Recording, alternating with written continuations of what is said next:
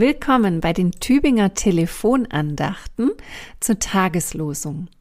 Heute am 6. Januar Epiphanias, der Tag der heiligen drei Könige. Mein Name ist Golde Wissner, ich bin Pfarrerin in Wankheim und Jettenburg auf den Härten zwischen Tübingen und Reutlingen. Heute ist uns ein Vers aus dem Psalm 25 gegeben, Vers 12.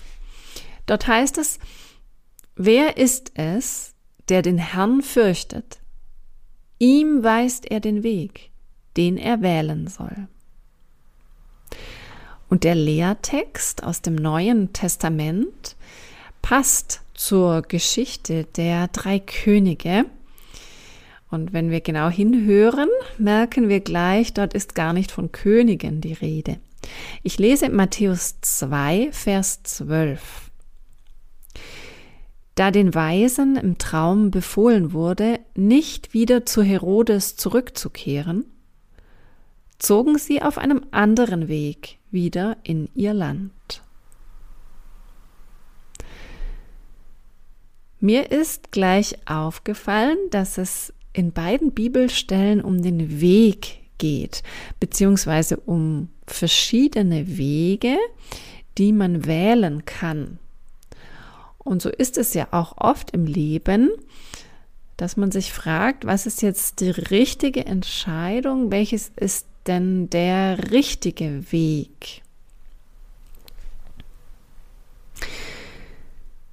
Jesus ist geboren worden. In unserer Geschichte liegt er noch in der Krippe.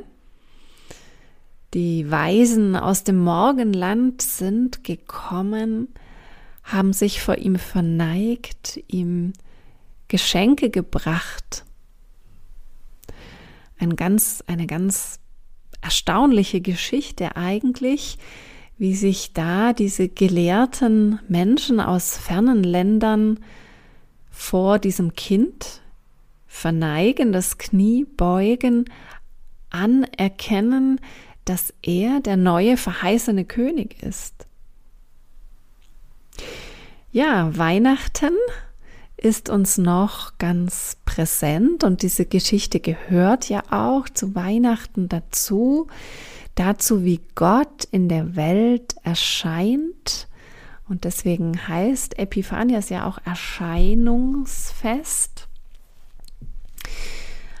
Aber trotz alledem ist es auch so, dass wir immer noch Böses auf der Welt erleben, wenn wir die Nachrichten einschalten, aber auch in unserem eigenen Leben. Gefahren bleiben.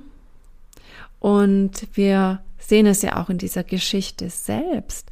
Sogar das Leben des kleinen Jesuskindes war von Anfang an durch böse Mächte bedroht, in diesem Fall durch Herodes, den König, der es töten wollte, aus Angst vor diesem neuen König. Anfechtungen bleiben, Anfechtungen werden kommen. Noch manche Nacht wird fallen auf Menschen Leid und Schuld. So hat Jochen Klepper das in seinem Adventslied ausgedrückt. Vielleicht haben Sie es auch in den letzten Wochen singen dürfen. Ja, was ist zu tun? Wie ist das einzuordnen?